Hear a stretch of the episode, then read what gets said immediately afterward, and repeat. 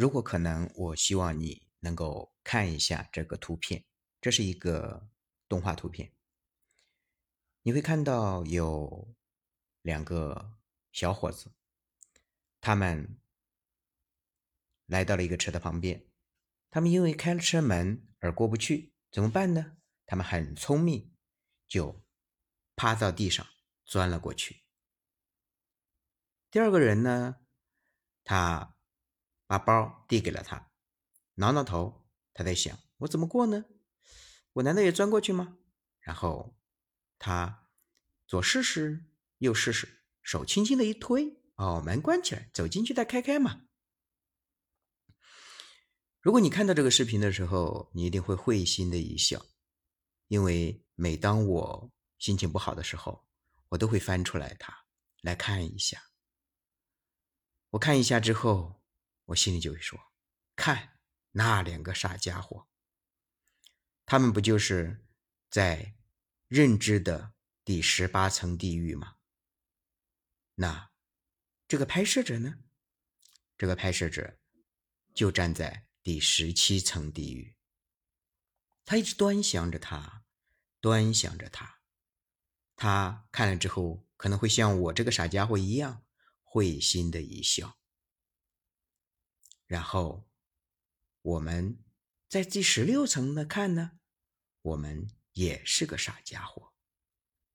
以此类推，我们知道很多人的认知都没有达到地平面，都在地平面以下。然后，如果我们有一天有幸站到了地平面，我们可能又在努力让我们从地平面的一级的认知，努力的变成二级，努力的变成三级，努力的变成四级。在认知上。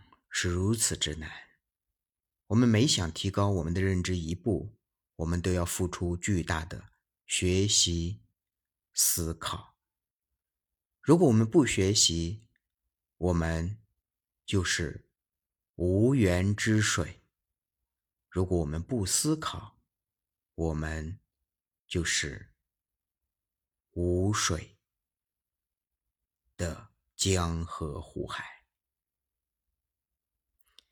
所以，我们一定要一边学习，一边思考，然后反思自己，锻炼、实践、感悟，从而提高我们的认知。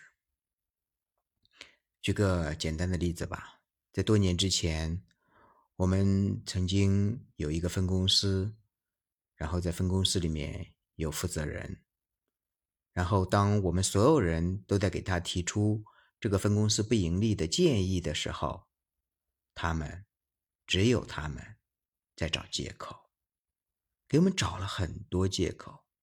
当然，这些借口都是因为平台不行，因为人，因为产品不行，因为广告不行，等等等等。唯一的没有是他自己。有什么问题？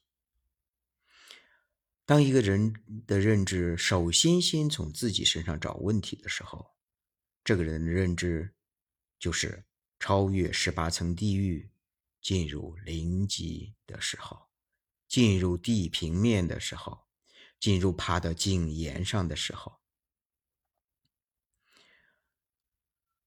我们还经历过有些人很喜欢耍小聪明，本来。他可以光明正大的做事，光明正大的未来，但是，他非要想，非要想做一些小聪明的事情，他非要如此干。那他如此干的结果是什么？他如此干的结果就是，他会让大家都知道他是小聪明，反而对他没有任何的好处。我们也曾经有很多同事，他们喜欢的是看到一件事情，只要没做过，就是不可能。他的世界充满了不可能。如果按照他们的思想，就是说，这个世界上，我们中国永远不可能有人飞上天空，永远不可能登上月球。可是今天，你会看到我们的老一辈，他们都是把不可能变为了可能。有些人是条件主义者，他们喜欢讲条件。他们说：“哦，可以做啊，这个要做，你需要给我什么设备？你需要给我什么样的人？你需要是给我什么样的材料？如果什么都有了，还要你干什么？”如果中国当年什么都有了，还用做氢弹、核弹吗？中国就是因为当年什么都没有，中国的那一代老一辈的革命家、科学家，他们奉献了自己所有的才智、所有的实验、所有的拼搏，然后他们便不可能。为可能，从零开始，做出了原子弹，做出了氢弹，做出了导弹，做出了卫星，做出了今天的航天飞机，做出了今天的神舟、嫦娥，还有未来的等等等等。我们经常会碰到这样的同事，他们会说：“这个做不了。”那个做不了，这个需要什么设备？那个需要什么材料？他们首先在心中就已经否认了、拒绝了，而不是他们先去试、先去思考、先去尝试、先去实验、先去实事求是。这种思维都在地平线以下。我们知道认知提高非常难，我们每个人都在渴望提高自己的认知。唯有提高我们的认知，我们才能走得更好，走得更高，走得更远，才能趴到井沿上看一下地平线以上的风景，才能够走出孤独、封闭那个。